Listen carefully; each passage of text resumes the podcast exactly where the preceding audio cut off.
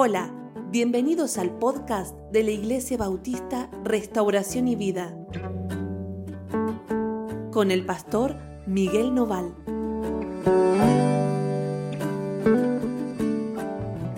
Hola, ¿cómo están? Dios los bendiga muchísimo. Estamos muy contentos de estar con ustedes otra vez, otra mañana, ¿sí? en, la, en la que compartimos el devocional eh, otro día en el que compartimos el devocional. Y te invito a leer conmigo hoy el capítulo 10 del libro de Josué. Josué 10, versículo 16 en adelante. Y vamos a leer hasta terminar, concluir el capítulo 10. Y vamos a ver cómo el respaldo de Dios está sobre la vida de Josué y sobre todo Israel y cómo el Señor les está enseñando a ganar las batallas que se le presentan. Uno dice, bueno, pero ¿cómo? Hay que aprender a ganar, claro, hay que aprender a ganar. Y no solo a saber cómo ganar, sino hay que aprender también a ser vencedores. A veces nosotros no sabemos ser vencedores. Por ejemplo, alguien orgulloso no sabe ser vencedor, no sabe ganar. ¿Está bien, no? ¿Por qué un orgulloso no sabe ganar? Bueno, porque normalmente en el triunfo él se atribuye la victoria y deja de reconocer al que te da la victoria. Por eso yo tengo que aprender a ganar y tengo que eh, construir, para decirlo así, un carácter vencedor. Ahora vamos a mirar esto, ¿sí? Vamos a mirar acá este capítulo 10 a partir del verso 16. Dice, y los cinco reyes huyeron y se escondieron en una cueva en Maceda. ¿Se acuerdan? Hablábamos ayer de que cinco reyes liderados por el rey de Jerusalén se habían levantado para ir en contra de Israel y, y para hacerlo habían comenzado a hacerle guerra a los de Gabaón, que se habían aliado a Israel. De esto se acuerdan, hemos hablado todos estos días de estos temas. Ahora, en medio de esa guerra que se presenta, de esa alianza contra Israel, Josué sale vencedor y estos reyes tienen que huir. Y es lo que dice aquí. Y fue dado aviso a Josué que los cinco reyes habían sido hallados escondidos en una cueva en Maceda. Entonces Josué dijo, rodad grandes piedras a la entrada de la cueva y poned hombres junto a ella para que los guarden. Y vosotros no os detengáis, sino seguid a vuestros enemigos y heridles la retaguardia, sin dejarles entrar en sus ciudades, porque Jehová vuestro Dios los ha entregado en vuestra mano. Y acá aparece la primera cosa que yo tengo que entender si quiero transformarme en alguien vencedor. Y cuando digo esto, no estoy hablando de buena onda. Está bien, ¿no? No estoy diciendo, vos sos un vencedor, tenés que transformarte en un vencedor, tenés que salir a ganar todas las guerras, vos sos una persona importante. No te estoy hablando de eso, no te estoy diciendo esto como si fuera autoayuda. ¿eh? O no, no te estoy animando a que pienses que sos un vencedor, un ganador, y tu orgullo crezca hasta las nubes. Lo que estoy diciendo es que en la vida, para poder ganar, yo tengo que convertirme en alguien que puede ganar. No sé, no, sé si me expliqué o no. A ver, los que ganan en la vida, los que ganan en la vida no ganan por casualidad. No es que se levantan y tiran el flechazo al bulto y justo le pegan en el centro al blanco. No tienen suerte y por eso ganan, sino que se prepararon y construyeron una mente, un carácter, un alma, una vida ganadora.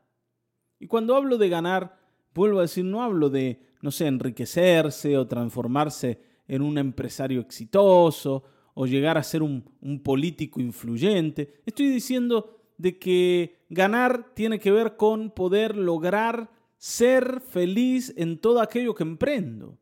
Si tengo una familia y construyo una familia, bueno, que mi familia ande por los carriles por donde tiene que andar. Estoy ganando mi familia. Tengo que ganar en mi matrimonio. ¿Vieron que nosotros somos máquinas de perder? Emprendemos cosas y decimos, bueno, me fue mal. Y me casé con una mujer y me fue mal. Y tuve hijos y me fue mal. Y empecé un negocio y me fue mal. Y siempre nos va mal. Y uno dice, ¿por qué nos va tan mal?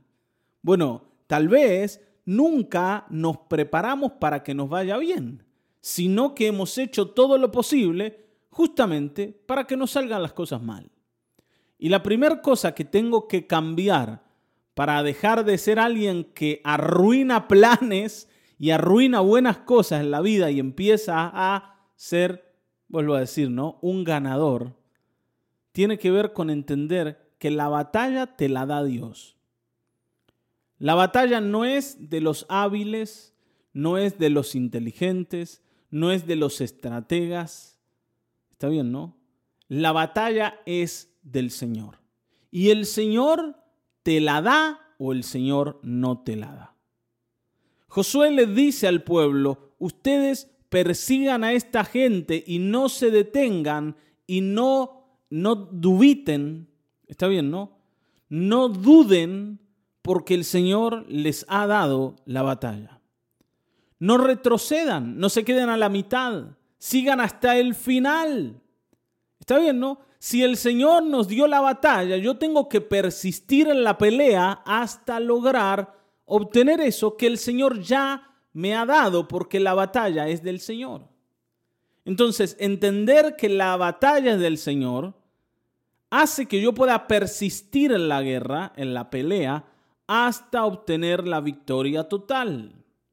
¿Te das cuenta? Nosotros muchas veces abandonamos a mitad de camino. No fue mal porque en vez de seguir hasta el final, porque en vez de volver a intentar, porque en vez de persistir luchando, en el medio decidimos abandonar. Y normalmente decidimos abandonar por dos cosas.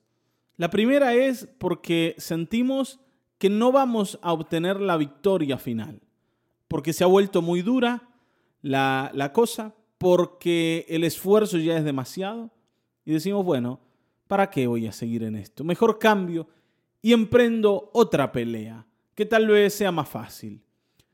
¿Está bien? Cambio de mujer. Dejo a esta esposa que me es muy difícil ¿eh? de aceptar, de entender, de, digerir, no, no estoy dispuesto a hacer los cambios que necesito hacer y mejor busco otra. Por supuesto, cuando buscas otra te das cuenta que la otra es igual o más difícil. No hay gente fácil, eso ya te lo aclaro. O un esposo, está bien. La mujer que decide abandonar ya la pelea, la lucha. No estoy hablando de la pelea con el esposo, sino la pelea por el esposo o por la esposa la pelea por su matrimonio. Decidimos dejar. O tal vez pensamos que con lo hecho hasta el momento es suficiente. Con un poquito de victoria es suficiente. Y después eso que dejamos vivo ahí, esos, esos rencores que quedan en la vida, esos enojos que quedan en la vida, un día vuelven a cobrar vida y nos destruyen. Está bien, ¿no? Las batallas hay que pelearlas hasta el final y no hay que detenerse hasta que la victoria sea total, porque la batalla es del Señor. Y porque el Señor nos la ha entregado. No hay ninguna razón para que dejemos a mitad de camino. Y esto es lo que Josué le enseña al pueblo. Sean gente victoriosa, persistan hasta el final porque el Señor está con ustedes. Está bien, ¿no? Y dice, y aconteció que cuando Josué y los hijos de Israel acabaron de herirlos con gran mortandad hasta destruirlos. Está bien, ¿no? Hasta destruirlos, los que quedaron de ellos se metieron en las ciudades fortificadas. Algunos, algunos lograron eh, llegar a alguna ciudad en la que se refugiaron. Dice, todo el pueblo volvió sano y salvo a Josué al campamento en Maceda no hubo quien moviese su lengua contra ninguno de los hijos de Israel. El pueblo de Israel no sufrió ninguna pérdida en esa batalla. Cuando yo entiendo que la clave de la batalla está en Dios y peleo bajo la autoridad del Señor y peleo con las reglas del Señor y con una fe absoluta en que Él es el vencedor y el que me va a respaldar, yo no tengo por qué perder nada en el camino. Lo único que yo voy a perder para seguir a Cristo es lo que yo decida entregarle. El Señor decía, el que quiera venir en pos de mí, niéguese a sí mismo, tome su cruz y sígame. O sea, ¿hay cosas que tengo que perder para seguir a Cristo? Sí, sin duda. Sin duda hay cosas que tengo que perder, pero eso que voy a perder, lo voy a perder voluntariamente para ganar algo mejor. Pero no voy a perder cosas valiosas en la batalla. No voy a dejar parte de mi vida ahí porque no lo pude retener. Lo único que voy a perder es mi egoísmo.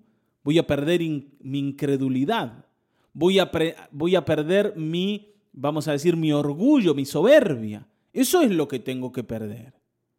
Voy a perder esa, ese sentido de que yo hago lo que quiero, lo que se me canta y que las cosas son a mi manera.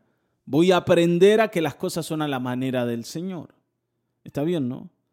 Voy a dejar de ser ese hombre egoísta que lo ve todo como para sí mismo. La vida es para mí, el matrimonio es para mí, los hijos tienen que ser para mí. Si no son para mí, y si no son funcionales a lo que yo deseo en la vida, no sirven.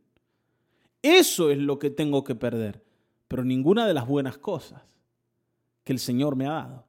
Está bien, ¿no? No hubo nadie que le quite nada a Israel ese día. Entonces dijo Josué, abrid la entrada de la cueva y sacad de ella a esos cinco reyes. Y así lo hicieron, y sacaron de la cueva a aquellos cinco reyes, al rey de Jerusalén, al rey de Brom, al rey de Jarmut, al rey de Laquis y al rey de Eglón. Y cuando los hubieron llevado a Josué, llamó Josué a todos los varones de Israel y dijo a los príncipes de la gente de guerra que habían venido con él, acercaos y poned vuestros pies sobre los cuellos de estos reyes. Y ellos se acercaron y pusieron los pies sobre los cuellos de ellos. ¿No? Tremendo esto.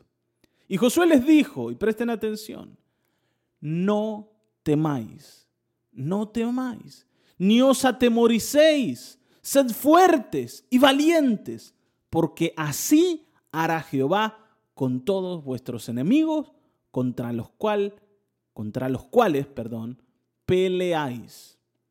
Josué le pide a ellos que vengan. Dice, miren, prueben, pongan el pie sobre el cuello de esta gente. Y dice, pero ¿es necesario? Sí, sí, es necesario.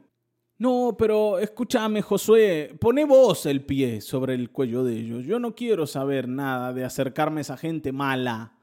Está bien, ¿no? Imagínate si me agarran y me, hacen algo. No, no, vos, vos tenés que venir acá y poner vos tu pie sobre el cuello de ellos para que entiendas algo. Está bien. Y esta es la segunda cosa que tenemos que ver que a partir de ahora el temor tiene que quedar afuera de tus elecciones. Nosotros nos hemos acostumbrado en la vida a poner como una opción viable el temor, a elegir el temor. Ustedes saben que el temor es algo que yo elijo, yo elijo temer. No es que el temor me, me sale. Uno dice, y bueno, me agarró el miedo. ¿Cómo me agarró? ¿Cómo me agarró el miedo? Como que el miedo andaba por ahí y dijo, ah, voy a agarrar a este. No, no me agarró el miedo, yo lo elegí al miedo. Por eso la escritura dice, o el Señor, a través de la escritura, de su palabra, nos dice, no temáis. Acá, Josué le dice a ellos, no teman. En otros lados el Señor le decía al pueblo, no teman, no teman. Si es una orden no temer, quiere decir que esa orden se puede obedecer. ¿Cómo? Eligiendo ser valiente. ¿Está bien? Y esto es lo que Josué le dice a ellos, no teman, no se atemoricen. O sea, no se llenen de miedo, sean fuertes y valientes. ¿Cómo es el carácter de alguien que va a tener victorias en la vida? Es alguien fuerte y valiente que no elige el temor. Pero pastor, ¿y qué pasa si me va mal? Bueno, esa es una pregunta que el que normalmente encuentra victorias en lo que emprende nunca se hace. Esa es una pregunta que la persona ganadora nunca se hace. ¿Qué pasa si pierdo? La pregunta que uno se hace, el, el vencedor, el victorioso, la pregunta que se hace es, ¿qué pasa si gano? No qué pasa si pierdo. Porque cuando yo evalúo la posibilidad de perder, estoy más cerca de abandonar que antes. Cuando yo digo, bueno, tengo algo para ganar, pero tengo más para perder. Y mejor pájaro en mano que cien volando. Entonces, ¿qué hago? Retrocedo. Y siempre, y siempre Satanás me pone la idea de que tengo más para perder que para ganar, cuando no es verdad. Y, te vuelvo a guiar a que pienses esto sobre estas cosas, sobre tu vida, sobre tu familia, sobre tu matrimonio, sobre tu economía, sobre tu carácter, sobre tu vida cristiana. Allí hay mucho más para ganar que para perder. ¿Qué es lo que vas a perder si persistís construyendo tu matrimonio? ¿Qué es lo que vas a perder? Y bueno, pero puedo perder mi dignidad. No, mentira, Señor. No es así, señora. Nunca va a perder su dignidad por pelear por aquello que vale la pena. ¿Está bien, no? Primero porque tu dignidad nadie te la puede quitar. El Señor te ha hecho digno. Perder el trabajo. Y, y, si, y si pierdo este trabajito que tengo, es malo. Trabajo todo el día. Mi familia no me ve nunca. Estoy desgastando las relaciones, pero es el trabajo que tengo. Y no me animo a cambiar y no me animo a arriesgarme otra cosa porque, ¿y qué pasa si pierdo el trabajo? Ahí sí que voy a perder la dignidad, porque el trabajo dignifica. Tampoco eso es verdad. El trabajo no dignifica a nadie. Nadie es digno por trabajar. Y tampoco nadie es indigno porque no tenga trabajo. Pero ¿cómo? Eso lo decía el gran general Perón. Bueno, está bien. Lo que Perón decía será su verdad. Yo sé lo que dice la escritura. Lo que dice el general que está en el cielo, que está sentado en el trono. Lo que él dice es que lo que hace digna a una persona es la muerte de Cristo en la cruz. Es el Señor el que dignifica al hombre y a la mujer. ¿Está bien, no? Al ser humano. ¿Por qué? Porque Él los consideró valiosos para entregar su vida por ellos. El Señor nos tuvo por dignos. El Señor nos tuvo por dignos de, llamarnos al ministerio. Esto dice Pablo. El Señor dice, Dios me tuvo por digno para, para ponerme en esta tarea. El Señor nos tuvo por dignos para darnos salvación, para invitarnos a ser parte de su familia. ¿Cómo es que no tener trabajo me va a quitar algo que no me puede quitar? ¿Cómo me va a quitar la dignidad no tener trabajo? Está bien, ¿no? Lo único que me hace indigno es dejar de elegir a Cristo, despreciar al Salvador del mundo. Pero el Señor dignifica a los que tienen trabajo y a los que no tienen trabajo también. ¿Te das cuenta?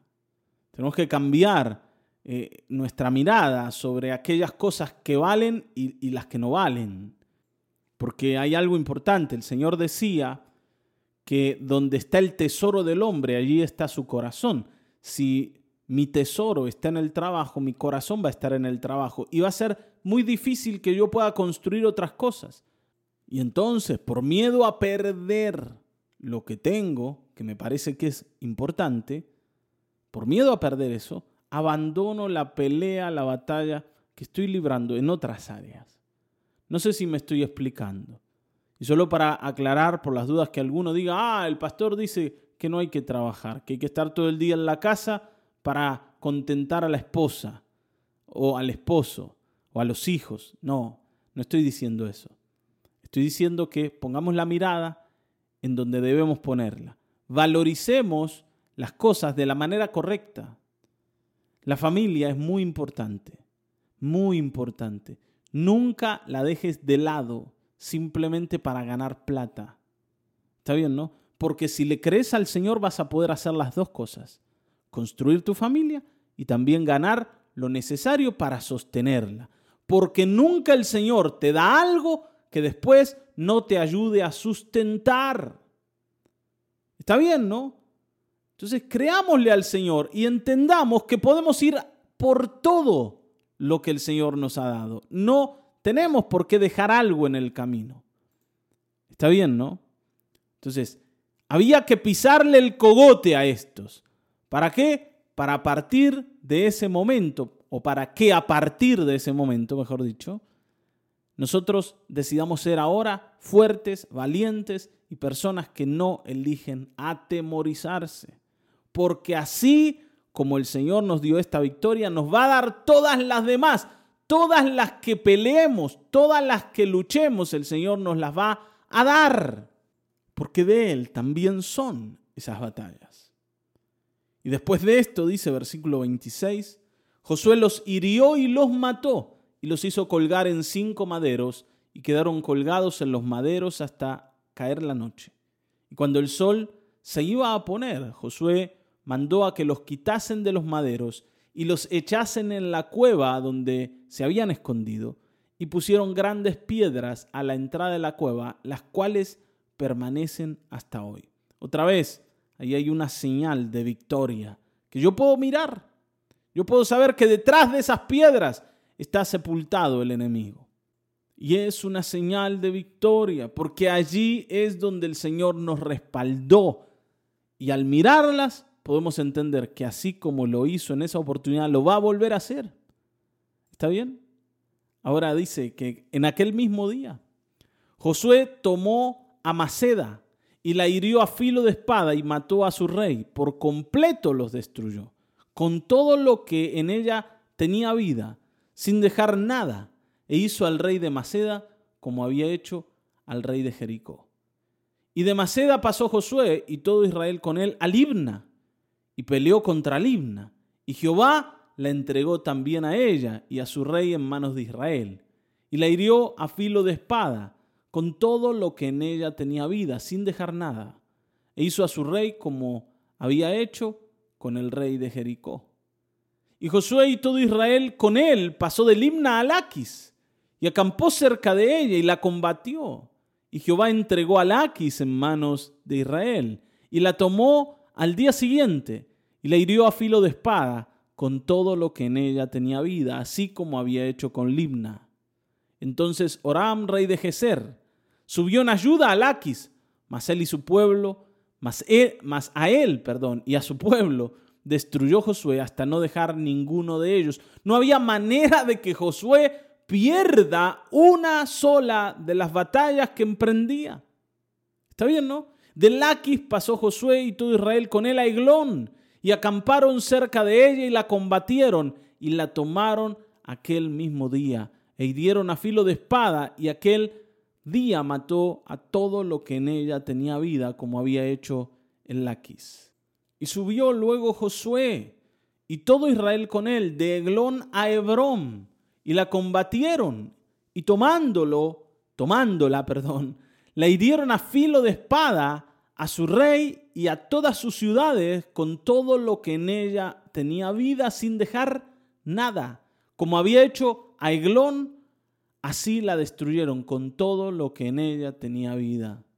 Y después volvió Josué y todo Israel con él sobre Debir y combatió contra ella y la tomó y a su rey y a todas sus ciudades y las hirieron a filo de espada y destruyeron todo lo que allí dentro tenía vida sin dejar nada, como había hecho a Hebrón y como había hecho a Libna y a su rey, así hizo a Debir y a su rey. Hirió pues Josué toda la región de las montañas, del Negev, de los llanos y de las laderas, y a todos sus reyes, sin dejar nada, todo lo que tenía vida lo mató, como Jehová Dios de Israel se lo había mandado. ¿Está bien, no? Como Jehová Dios de Israel se lo había mandado. Y esta es la última cosa de las que quiero hablar hoy, de las que quiero hablar hoy, eh, sobre el carácter de una persona victoriosa. Una persona victoriosa, una persona que gana batallas, es una persona obediente. Ningún desobediente puede ganar nada de lo que emprende. No, no puede tener victoria, no puede prosperar en lo que emprende. Un desobediente termina haciendo macanas, termina haciendo lo que no tiene que hacer, actúa con necedad y cae en el pozo en el que no tenía que caer porque no oyó el consejo. Josué era alguien que hacía lo que Dios le decía y como hacía lo que Dios le decía, le iba bien. No hay estrategia más efectiva para ganar batallas en la vida, para ser efectivos, para, para ser personas que logran lo que se proponen. No hay mejor estrategia para eso que la obediencia, que la obediencia al Dios de las batallas.